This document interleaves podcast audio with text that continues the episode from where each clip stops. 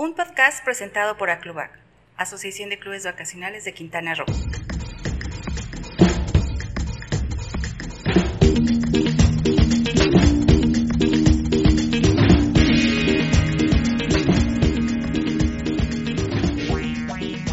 Les doy la más cordial de las bienvenidas a un episodio más de su podcast Vendedores de Sueños. Yo soy Gina López y estamos en este espacio en el que nos sumergimos en un mundo lleno de historias inspiradoras, consejos prácticos y por supuesto la chispa que se necesita para alcanzar metas ambiciosas. Cada episodio es un viaje emocionante donde descubrimos cómo personas reales han transformado sus sueños en logros palpables. Así que prepárense para empaparse de motivación, aprender de los mejores y lo más importante, atreverse a soñar en grande. Hoy estamos muy emocionados porque nos acompaña nada más y nada menos que Rui Gabriel Carrillos, os lo digo completo para que lo conozcan muy bien y les cuento un poquito de él y de su trayectoria. Ya son 30 años en esta industria. Él empezó su caminar en el año, nos decías... 93, más o menos 1993. Así que vayan sacando sus cuentas. Y empezaste en la ciudad de Monterrey trabajando para Club Regina y después desarrollaste gran parte de tu carrera con ellos. Y también te desempeñaste como director de ventas, después como director de proyecto en Presidente Intercontinental y actualmente Eres comercializador de hoteles y parques acuáticos de Splash en León, Vallarta y San Miguel con la marca Splash Travel Club. Qué gusto tenerte aquí con nosotros. No, hombre, pues muy bien, muy bien y gracias por invitarme, ¿no? Un placer estar aquí con ustedes. No, pues nos emociona porque la gente que nos ha visitado ha sido muy generosa con todas las experiencias, secretos, incluso tropiezos que aquí nos comparten, que tú sabes que de esos aprendemos muchísimo Correcto, más. Correcto, son de los que pues, más. Gracias por estar abierto también para compartirlos. ¿Qué te parece que empezamos por el inicio y nos cuentas de tus primeros años en la industria del club vacacional? ¿Cómo fue que llegaste a ella? Ok, fíjate, puse el resumen ahí entrando un poquito en, el, en Regina, porque realmente lo que ha marcado un poquito más o donde realmente me enfoqué en este maravilloso negocio para mí del club vacacional. Pero empecé con un poquito tiempo antes en México, una marca que se llama Acapulco Plaza que tenía un familiar que estaba ahí como velo y yo estaba en esos años sabáticos que no estás estudiando y mi mamá me mandó este a trabajar algo así no entonces me mandaron a trabajar este un ratito ahí ahí empecé a conocer el club vacacional me gustó y poquito tiempo después hubo la oportunidad de irme a Regina Monterrey pues allá no ahora sí que empecé en Regina con un gran este mentor que estimo quiero mucho tal vez no es tan conocido en, en la industria porque ya tiene su tiempo es Alejandro Bazáñez, ¿no? Además de ser un gran ser humano con muchos valores. Entonces tuve la oportunidad de arrancar allá en Monterrey, así que me fui con una mano adelante, otra atrás en esta aventura de vamos a ver ahora sí en forma si me voy a dedicar a esto y fue como llegué a Regina. Pues yo creo que en Monterrey ya tendría yo como 23 más o menos, 22 años, ¿no? Bueno, vayamos sacando Ahí sacando las cuentitas ya. es correcto. Pues supongo que a lo largo de tantos años de trayectoria te has enfrentado con muchos desafíos. ¿Cómo has superado cada desafío que se te ha presentado? ¿Cuál es esa cualidad que a ti te caracteriza? Pues mira, yo creo que un poquito más la parte de disciplina o la parte de, de aprender a, a acoplarte a las diferentes situaciones que se van presentando. Me ha gustado mucho la lectura social y he aprendiendo mucho en el tema de la lectura, dependiendo de la posición en la que vas creciendo. Creo que es algo que me ha ayudado muchísimo, ¿no? Entonces yo creo que son los principales puntos que, me han caracterizado, ¿no? Ser disciplinado, ser aferrado y, este, y sí estudiarlo un poquito más y actualizarte un poquito más. Bueno, ahora que comentas de la lectura, ¿hay algún libro que tú digas, este no se lo pueden perder? Híjole, pues la verdad hay, hay un chorro, pero, pero, o sea, si habláramos a nivel, este, como vendedor, ¿no? Digo, de los primeros, me acuerdo que uno que se llama Closers, que es muy viejito, que es muy buen libro, ¿no?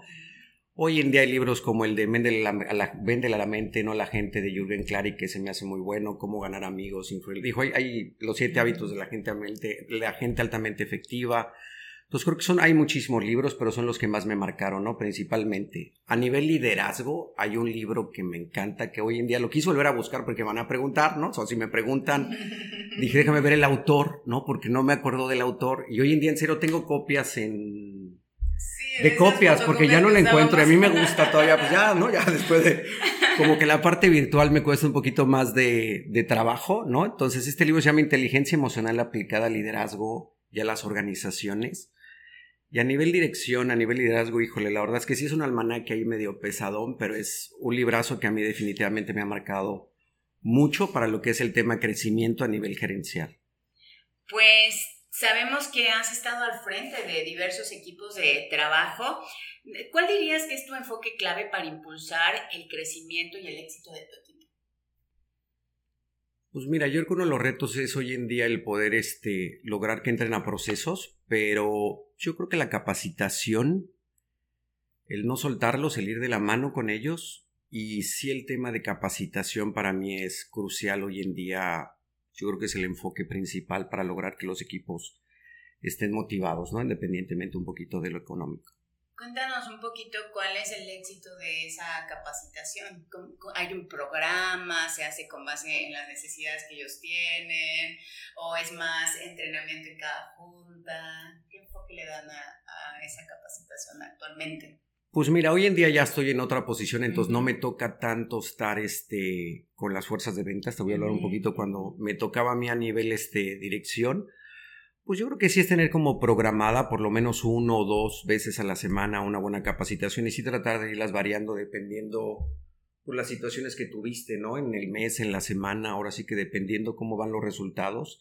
Sí tener manuales que vayan como divididos en diferentes procesos de la venta para que lo tengas como, pues ahora sí que lo saques dependiendo lo que la situación que viste, ¿no? El resultado que tuviste, ya sea negativo principalmente, y poder trabajar con ello. Creo que es la parte que a mí me gustaba hacer cuando estaba yo como director de ventas. Algo súper flexible, adaptado al momento. A la necesidad de... Muy bien, pues sin duda uno de los grandes retos de la gente que se dedica a las ventas y también que maneja gente a su cargo, pues es mantenerlos enfocados. Así que otro de los aspectos importantes, además de la capacitación, es la motivación. ¿Tú crees que los incentivos económicos son suficientes o en estas oportunidades que has tenido con tus equipos de trabajo, cómo los mantienes motivados? Perdón, el económico es importante. Eh, esta parte de la lectura que digo que me gustó mucho, él he llevado a, hacer como algunos resúmenes. Entonces, en algunas partes sí me ha gustado como tratar de compartir o hacer bastante push en esa parte de que lean. A veces es bien difícil, ¿no? Porque a uno cuando te gusta está padre, pero a mucha gente no le gusta tanto y yo realmente fue lo que yo encontré que me sirvió el tema de en esos altibajos, pues la lectura, el ejercicio, creo que es lo que a mí me ha servido y lo que trato a veces de transmitirlo, ¿no? No, no siempre lo logras porque hay gente que sí es muy resistente a, ese, a esa parte y considero que para ser estable eh, esa parte siempre te va a ayudar, ¿no? Es lo que normalmente he tratado de hacer. ¿Y algunas estrategias y técnicas de ventas que has encontrado más efectivas a lo largo de tu trayectoria? Pues mira, si hablamos como vendedor, yo siempre he dicho que hay vendedores que nacen, ¿no? Que está bien y tengo algunos de esos y son extraordinarios. Y hay otros que se hacen, ¿no? O sea, yo, yo siempre tuve buen carisma, siempre caí bien, esa facilidad se me presentó o se me dio pero sí me empecé a volver, para volverme de los mejores, me tuve que volver muy metódico en el sentido de en serio dividir en procesos la presentación y hacer un análisis diario de cada vez que tomaste esta familia, en serio regalarte 20 minutos en la tarde, 30 minutos en la tarde y como hacer un pequeño análisis. Vaya, este, ahora sí que el que mejor te calificas eres tú, ¿no? O sea, tú eres el mejor, este, ¿cómo se dice? El, pues el crítico, ¿no? O sea, juez o crítico, yo creo que eres tú. Entonces, como estos pequeños ajustes que puedes ir haciendo a tu presentación de ventas de lo que realmente reconoces que te falló, que no hiciste bien, de cada uno de los procesos, a mí en lo personal me ayudó muchísimo. Sí se requiere mucha disciplina porque siempre tienes mil cosas que hacer todos los días y muchas distracciones, pero dedicarle 20 minutos y tener dividido los procesos de tu presentación y hacer un análisis de a ver si esta parte lo presenté como quería y si o la puedo mejorar o no, ir haciendo como pequeños ajustes, a mí es lo que más me funcionó definitivamente. Pero tú dices sentarte de manera consciente, tomar nota, adaptar en ese momento, porque uno creería, ah, sí, me salió mal que me adelanté en esto y ya lo hice, ¿no? O, no. ¿Cómo es ese método? Yo lo que, hice es dividir los procesos, o sea, literal si le llamas el front, el discovery, eh, la presentación del producto, dentro del producto, pues todos los diferentes programas que tienes, y la plataforma, si el RCI, si la suite muestra, o sea, como dividir en todos estos, ya que llegaste al cierre, si el commitment, ya que estás en el cierre, tu primera apertura, tu segunda, o sea, tu segundo drop, o sea, hasta llegar hasta el cierre final, o sea, dividirlo en procesos, literal lo dividí en Excel, porque en Excel dividí cada proceso y entonces cada día iba marcando con esto sí, esto no, esto sí me sentí bien, esto no, esto sí, esto, o sea, esto sí sentí que lo hice bien, más con los que no vendes, ¿no? O sea, con las que marcaba cuáles eran ventas y cuáles no eran ventas, ¿no? Entonces como que trataba de detectar yo siento que ya cuando tienes mucho tiempo en este negocio, si al final estás batallando mucho con el dinero o con el cierre, el trabajo no estuvo... O sea, el problema no estuvo en el cierre, el problema estuvo al inicio, porque no lograste tal vez la emoción o no lograste cubrir cierta necesidad. O sea, si tocaste esos, esas fibras, ¿no? Que son importantes para que el cliente lograra estar en esa emoción. Entonces, como ese juez o calificarte tú y decir dónde, dónde me falló, dónde no lo hice tan bien, o dónde pude haber mejorado, o de repente te ponías como decir, ahora quiero volverme, quiero, voy a trabajar muy fuerte esta parte de la suite muestra, ¿no? La presentación de la suite muestra. Y entonces llegué hasta grabarme, ¿no? Ya cuando se podía grabar, porque pues, a mí me tocaron celulares que todavía no se grababan, ¿no? O sea, ah, ya, no, sí, ya, ya, ves. bueno, pues unos ladrillotes sí me tocaron, si había ya ladrillos, ¿no? ¿Qué más está aquí con no? no? Si hay este, ya me tocaban ladrillos grandes, pero sí había, ¿no? Entonces, a grabarte y ver qué podías mejorar, creo que esa parte de ser metódico fue lo que me ayudó mucho, siempre es siempre estuve en los primeros lugares cuando estuve en la parte de ventas y me da mucho este, risa porque no siempre, rara vez ganaba en los meses. O sea, no era como el que siempre ganaba el mes, sino era muy constante. Entonces creo que esa parte de ser metódico, irle ajustando y afinando y, no, no romper los procesos en la presentación, siempre me ayuda a ser muy constante, ¿no? Entonces creo que lo que yo les recomendaría que hagan tiene su chiste, a veces es un poquito tedioso, pero además te mantiene enfocado. O sea, además el hecho de hacerlo 20 minutos o 30 minutos en la tarde te permite como mantenerte enfocado porque a veces, digo, creo que todavía hoy en día muchos vendedores a la 1, 2 de la tarde ya están fuera y es mucho el tiempo que tienes de, de ocio, entonces mantenerte, creo que eso te ayuda a mantenerte enfocado, aparte que vas ajustando y por supuesto que vas perfeccionando tu presentación. Estas son las pepitas de sabiduría Digamos. que este podcast. Muchísimas gracias. Y cuéntanos también acerca de las habilidades y competencias claves que consideras necesarias para mantener el éxito en los clubes vacacionales. A ver, explícamelo un poquito más. ¿Qué habilidades, qué competencias, virtudes, valores deben de, prevalecer en esta industria para que continúe siendo exitosa? Pues mira, ahorita no se me viene más que parte de lo que hemos este, comentado ya ahorita. Yo creo que voy a repetir, creo que ser disciplinado, ser aferrado, ¿no? Y este, y meterte un poquito en este tema de la lectura, creo que para mí sería lo mismo, ¿no? Sería parte de. Pues sabemos que, como es común, durante nuestra trayectoria en los distintos puestos que solemos tener, pues siempre em, hay cambios y te, te, quisiéramos preguntar, sabemos que tú has sido promotor hasta top closer y que en estas trayectorias o en este cambiar de roles existen periodos de sequía donde pues no se generan estas ventas, estas parejas. ¿Qué consejo le darías tú a las personas que atraviesan por ese camino en este momento? ¿Y cuál es la fórmula o qué acciones debemos tomar para retomar el camino hacia el éxito? Híjole, mira, ahí hay otra este que a mí me ha servido mucho, ¿no? Siempre he dicho y tengo muchos amigos vendedores que me acuerdo que de repente, digo, más cuando te dedicas a esto, tienes temporadas altas y tienes temporadas bajas, ¿no? Entonces, de repente en temporadas altas ganas muy bien y en temporadas bajas no ganan tan bien, ¿no? Y me acuerdo que siempre vi amigos que de repente lo veía salir con mil cosas, comprando mil cosas, ¿no? Porque venían pasando la temporada alta y de repente en baja, bueno, préstame dinero, ¿no? Porque ya este, ya no tengo. Entonces, creo que otra cosa que a mí me sirvió mucho es aparte de ser administrado en lo que ganas y como que pisar suelo porque pues una cosa es lo que ganas en temporada alta y otra cosa es lo que ganas en baja y si tú te administras, hay muchos vendedores que me ha tocado que no llevan como ese control de ni siquiera saber cuánto ganan en un año, entonces llevan su nivel de vida a lo que ganan en temporada alta y entonces luego viene la baja y están pasando aceite muy feo, ¿no? Entonces creo que ser administrado, un poco administrado, ni siquiera exagerado,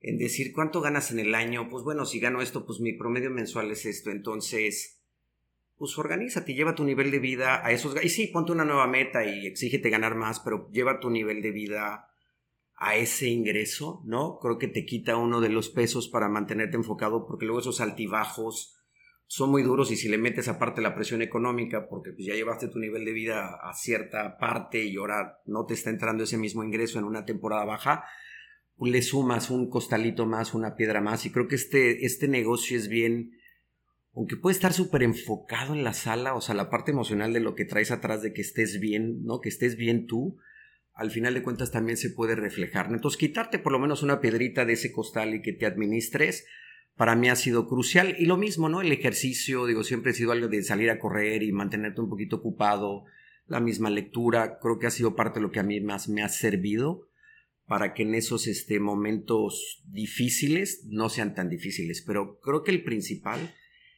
es el administrarte tantito económicamente y llevar tu nivel de vida a lo que realmente estás ganando en un promedio de un año. No es lo que ganaste en tu última temporada alta, que creo que es el error que cometen muchos vendedores. ¿Y si son marcadas las temporadas o hay vendedores que aunque sea temporada baja continúan vendiendo? Pues no ganan lo mismo, ¿no? O sea, no vas a ganar lo mismo y depende, vuelvo a repetir, el, nivel de vida donde lo lleves, ¿no? O sea, si tú llevas tu nivel de vida y te vas a vivir a zona hotelera y le metes el departamento de renta porque te empiezas a emocionar y empiezas a llevar ciertos niveles de vida, sí, sí hay más en... Yo en la especialidad donde más he estado trabajando durante toda mi vida en, este, en el tema de club vacacional ha sido en el mercado nacional.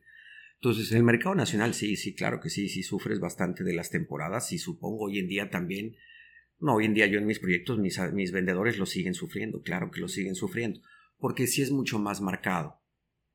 Muy bien, pues cuéntanos ahora cómo has visto evolucionar el marketing de clubes vacacionales a lo largo de tu carrera. ¿Cuáles han sido las principales tendencias y cambios que has observado? Pues mira, yo creo que ya cada vez es un marketing muchísimo más sano, no sé si sea la palabra correcta, o más con un mucho mejor approach, una mejor invitación, la gente realmente ya sabe, además la gente cada vez está más este, estudiada, sabe a lo que viene el cliente, ¿no? Entonces, yo creo que el, hacer mejor las invitaciones es uno, y dos, el, creo que hoy en día el éxito sería tener más campañas con empresas o alianzas con empresas que sean más dirigidos a tu mercado o a tu target que tú tienes. Creo que esas alianzas hoy en día son bien importantes hoy, hoy en cuanto a lo que era antes, ¿no? Si estas alianzas con empresas que manejan tu target y que sea un ganar-ganar, para mí ha sido este, hoy en día en el nuevo proyecto en lo que estoy. Ahí mira que mi target es muy específico, ¿no? ahorita tocaremos un poquito al respecto.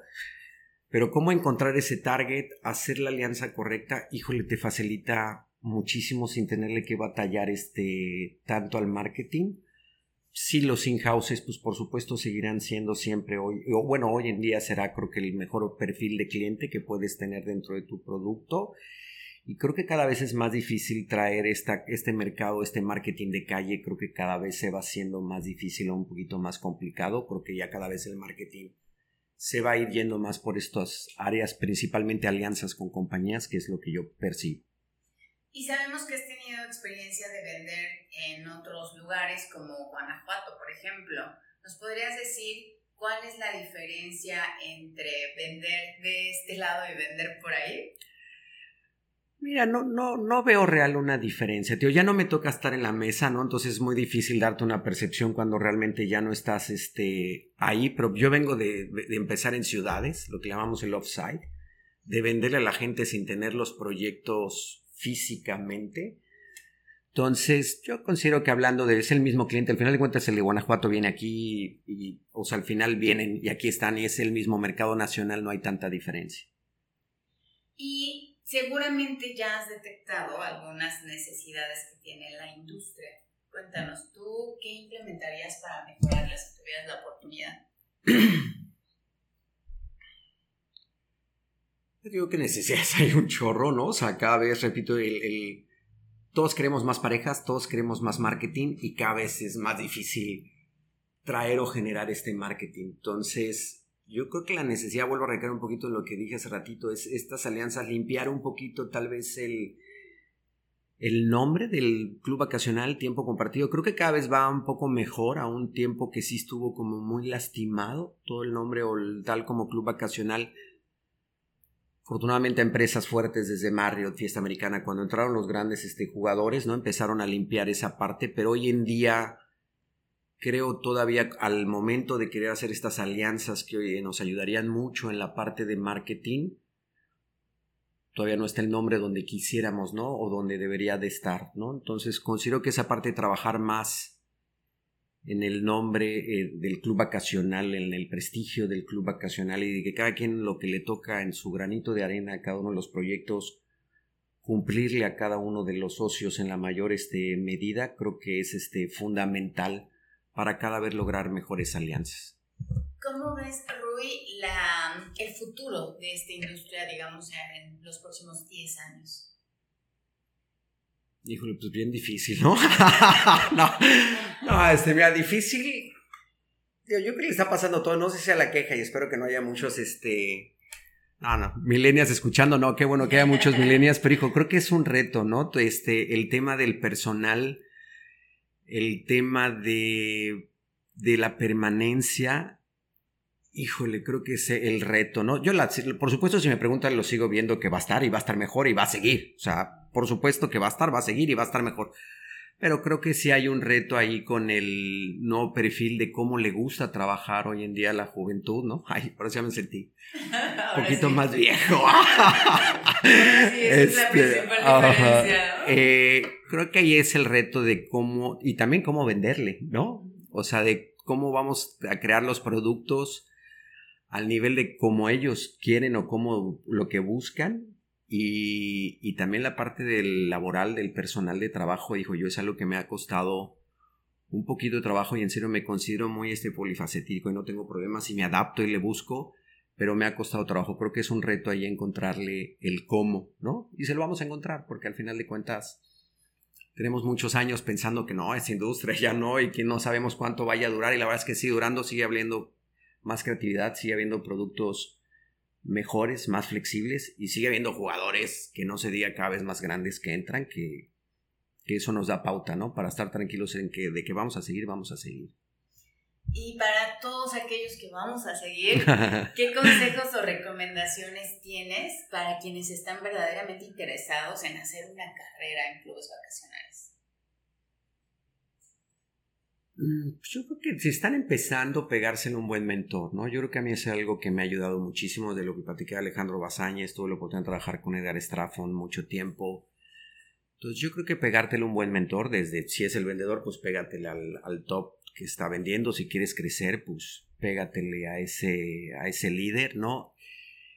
Y la otra, ser un poquito, ¿cómo dice la palabra? Flexibles. Creo que esta parte en la que estamos entrando hoy en día, los clubes vacacionales, de manejar todo a través de procesos, es muy bueno, sirve, ayuda, nos, nos ayuda a ser mejor, pero considero que mucha gente le cuesta mucho trabajo esa parte de dejarse llevar y de dejarse coachar creo que sería lo que más les recomendaría, ¿no? O sea, que se dejen coachar, que se busquen un buen mentor, que sean disciplinados, que lean, ¿no? Y, que le echen ganas. Creo que es un negocio sumamente noble donde se gana, digo, mi mejor amigo es uno de los tops de Vidanta y es ingeniero en aeronáutica, ¿no? Entonces imagínate esa de Estados Unidos, o sea, estudió en Estados Unidos, es ingeniero en aeronáutica y está más contento de como top y ganando más de lo que ganaría tal vez seguramente como ingeniero en aeronáutica. Entonces una industria sumamente noble. Sí tiene su, su chiste de encontrarle el cómo y ser disciplinado y creo que es mágico este negocio. Pues sabemos que tú estás incursionando en una nueva etapa en tu carrera como comercializador y nos encantaría que nos comentes cómo llegaste a este punto de tu carrera, cómo decidiste tomar este desafío ¿Y cuáles son los retos a los que te estás enfrentando? Híjole, pues la historia está padre, la, nos queda gracias, ¿no? ¿Cómo andamos de tiempo? No. ¿Cuánto, ¿Cuánto nos queda? Porque es este... Mm. Híjole, la verdad es... Yo estaba como director de proyecto en Regina en ese tiempo. ¿Hace cuánto? Pues tendrá que cuatro que eché a andar estos cinco más, pues unos seis años, más o menos. Me está yendo bien, estaba empezando a mover me gusta, ¿no? Esa parte financiera, de inteligencia financiera, ¿no? Y de libertad financiera, empezando a mover dinero. Y estaba por comprar unas franquicias de tintorerías de México. Y eso que estás leyendo un reel tranquilo, ¿no? Y de repente escuché como uno de los, este, gente más exitosa, china, japonés, de cuatro preguntas, cuatro, tres cosas que puso, ¿no? Y decía, mira, a los 20 acércate a un mentor precisamente, o sea, trabaja con alguien que le aprendas, ¿no? A los 30, emprende, sé creativo, arriesgale. Y a los 40, pues dedícate a lo, que eres experto. Entonces yo había estado construyendo unas casas, vendiendo estas casas, estaba por comprar estas franquicias y dije, híjole, yo ya tengo 44, ¿no? 40, dije, se me hace que, pues igual si tiene razón que ando yo en algo que no es lo mío, ¿no? Comprando. Digo que el tema de franquicias te facilita y está padre porque hay que diversificar, ¿no? Pero me hizo como mucho sentido. Entonces dije, ¿sabes qué? Vamos a buscarle por otro lado, ¿no? Entonces ahí me entró el gusanito. Eh, estaba yo contento como director de proyecto. Nunca he sido alguien que me guste pisar al de arriba para el siguiente puesto. O sea, siempre he respetado mucho esa parte. Además, he tenido buenos jefes. Entonces, tampoco veía como el se va a abrir la dirección comercial, este, coming soon, ¿no? O para cuándo. Y dije, pues, ¿para dónde? Pues montar una comercializadora. Entonces, empecé a buscar proyectos que no tuvieran club vacacional. Hoteles medianos con la experiencia que yo tengo en mercado nacional. Y empecé a buscar estos proyectos. Chistoso, porque a la primera cita, digo, de una cita avancé con uno de los puestos, este, pues realmente es el sobrino, pero es el que controla todo lo de Vallarta del grupo, de la familia Pérez, que es con la que hoy en día tengo esta sociedad. y fue el que me dio o logré la entrada para llegar con Ricardo Pérez, que es el dueño de todo lo que es el grupo. Y chistoso, porque en una, pues estaban sus hijos, su gente de confianza, salón. Yo me sentí como Shark Tank, ¿no? No sé si han visto el programa de Shark Tank. Haz de cuenta, porque además esta, este Ricardo Pérez, que hoy en día respeto mucho, es un gran visionario. Pues nosotros siempre hemos visto lo del cuadrante de primero lo importante, urgente. No, y él dice, él tiene una frase, ¿no? Que dice, lo que deja de ser, lo que deja de ser urgente, deja de ser importante. Entonces, eso lo entendí ya después de esta asamblea que tuvo esta junta, ¿no? Esta vida que tuve con ellos, ¿no? Déjame apuntar. Ajá, porque hicimos la presentación y pues yo llegué muy, pro, mi presentación muy bien y este, con la idea de, pues tú pones el dinero y yo pongo el know-how, ¿no? Y nos vamos 50 y 50, bien, este, bien bravo, ¿no? Y pues me salió mucho más, este, bravo Ricardo, ¿no? Empezamos a negociar y tío, me sentí como Shartan porque él me dijo, si no, aquí, ahora sí que me aplicó un buen plan de urgencia, ¿no? Y me dice, aquí salimos con, con el negocio hecho o no salimos y no pasa nada. ¿Ok? Entonces empezamos a un proceso de negociación como dos, o tres revires de cuánto iba a poner yo y cuánto de las utilidades. Y al final de cuentas quedamos con un 60-40 del dinero y 55 45 de las utilidades, ¿no? Entonces, bueno, pero creo que voy a lo mismo, ¿no? Cuando estás buscando las cosas, pues traes el ahorro, traes el dinerito y dije, pues si yo quiero hacer esto y tengo ahí el dinero y pues why not, ¿no? Vamos este echarlo a O sea, que en eso. Ajá, o sea, además sí, porque además él me decía, porque Sierra les va muy bien, no nada más tienen los hoteles, los parques acuáticos, tienen un tema inmobiliario muy grande, tienen plazas, o sea, les, les va muy bien. Me decía, si le voy a entrar a esto, quiero que te cueste. O sea, no, no es tanto por la lana, sino quiero que te cueste y que cada decisión, cada decisión que tomes, la pienses dos veces. Y es otro de los aprendizajes que he tenido, porque claro que es muy diferente jugar con el dinero de una empresa a jugar con tu dinero, ¿no? Entonces, este, muy padre, la verdad es que fue una experiencia padrísima, esa fue el, cómo, el por qué y el cómo arrancamos. Eh, los retos, pues todos, ¿no? Porque estamos con un mercado medio bajo, que sí es muy fácil emocionarlo, pero pues te encuentras con el tema económico, con un grupo que, repito, está creciendo mucho porque viene de ceros. Es una familia que en serio hoy en día estimo mucho, trabajo mucho con los hijos y tenemos una muy buena relación. Digo, de hecho, hoy en día yo también ya estoy a cargo de todo el tema inmobiliario en la parte de dirección porque hemos hecho perdón, muy buena mancuerna, ¿no? Este, pero ha sido un reto, ¿no? Porque ellos es gente que ha venido luchando, que ha venido trabajando y que tiene como su target muy definido. Yo recuerdo antes que Escaret, porque este, el, hotel de, el de León tiene 30 años, ¿no? Entonces, en el tema de club vacacional o en el, eh, o en el tema de parques y hoteles, a eso me refería con el comentario con Escaret, porque Escaret que tendrá que abrir el hotel como 6 años ya, su primer hotel, ¿no? Ellos tienen 30 años y tenían el hotel y el parque y con el hotel te incluían el parque. Entonces realmente no tuvieron esa idea que tuvo él, pues ya no se tuvo que preocupar porque en serio el hotel aunque no estaba guau, se le llenaba siempre. Siempre el de León y el parque es un parque de 10 hectáreas, medio bajo, balneario un poquito, ¿no? un poquito para meterle este... Él entran 40 mil personas, 50 mil personas, es un, es un mundo de gente. Le costó sus años este, hacerlo, pero empezar a romper esos paradigmas de este tipo de hoteles que no se preocupan mucho por el tema del servicio. Y tú ya vienes de cadenas como Intercontinental o Regina, que sí traes una educación sobre esta parte del servicio y pues que sí es importante y la experiencia ha sido un reto bien, bien este, interesante. El reto de tener ya todas las posiciones y de ser responsable desde si la parte de costos, la parte de administración, la parte de cobranza, la parte de reservaciones.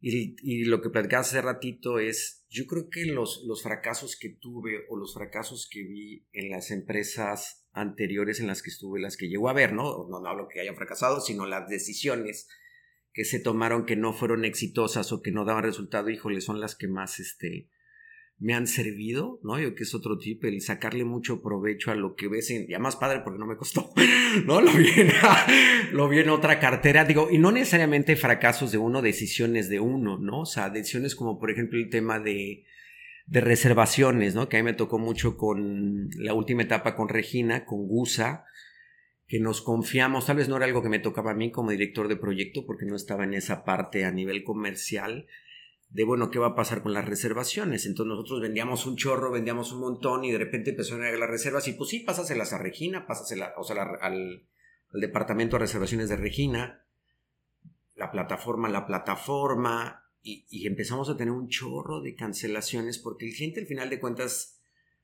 pues se va y no sabe la mayoría de las veces muy bien ni qué fue lo que compró, ¿no? Entonces él te habla a ti para verlo de la plataforma, llámale RCI, llámale la plataforma que sea, tú eres el que le vendiste.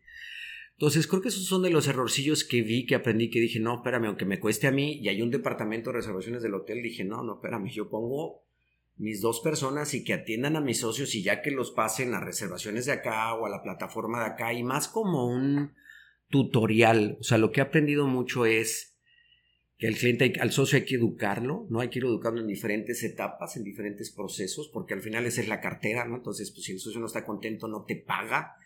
Y entonces, para proyectos eh, de mi tamaño, que digo, estamos con, no, no estamos para compararnos con los monstruos, los monstruos, ¿no? Que hay hoy en día en la industria, pero muy padre, porque lo hemos ido haciendo bien, lo hemos ido haciendo de nuestra perspectiva correctamente. Digo, hoy en día arrancamos en el 19, nos tocó la pandemia, cuatro años, cinco años después estamos aquí, estamos en un punto de equilibrio muy, muy padre, ¿no? A punto de poder empezar a, recibir utilidades de lo que es nuestra cartera.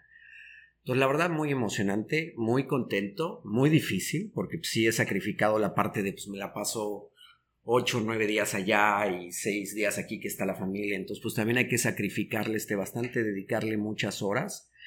Y digo, sacrificio a nivel personal, difícil o reto el tema de con los hoteles todavía hoy. De hecho, estoy a punto de involucrarme ya también en el tema hotelero a nivel dirección con uno de los otros hijos, ¿no? Por un, me pidieron ahí que, que, que entráramos un poquito. Entonces, padre, porque me va a permitir como proyectar un poquito más esa parte del servicio que el club vacacional creo que hoy en día es lo que más necesita, ¿no? O sea, porque el socio que está contento y que se le está dando el servicio usted hace un upgrade natural. Digo, nosotros lo aprendimos, yo lo aprendí hace 15 años, antes le vendíamos a los clientes y ya no los volvías a ver y ni te preocupabas y ya va, ¿no? Y creo que desde hace 15 años, si no me fallan un poquito las fechas, eh, aprendimos todos que, oye, espérame, tu mejor cliente es el upgrade y es el que más compra y es el que más vende y es tu programa más económico y es y todo eso es a través del servicio.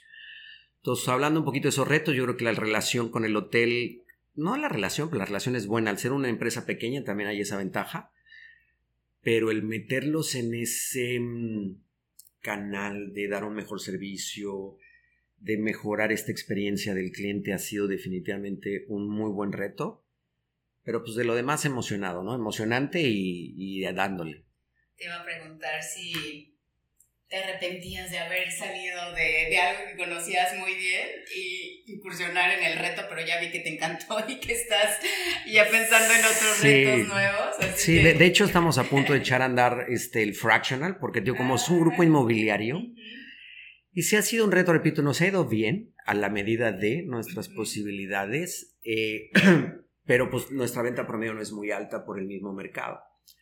Entonces, pues es el mismo esfuerzo, es el mismo cliente que le tienes que dar el servicio, es todo el mismo esfuerzo y pues no vendo ni me acerco a las cantidades que puede vender un proyecto aquí, en cambio el, compromiso es exactamente el mismo y el esfuerzo es el mismo.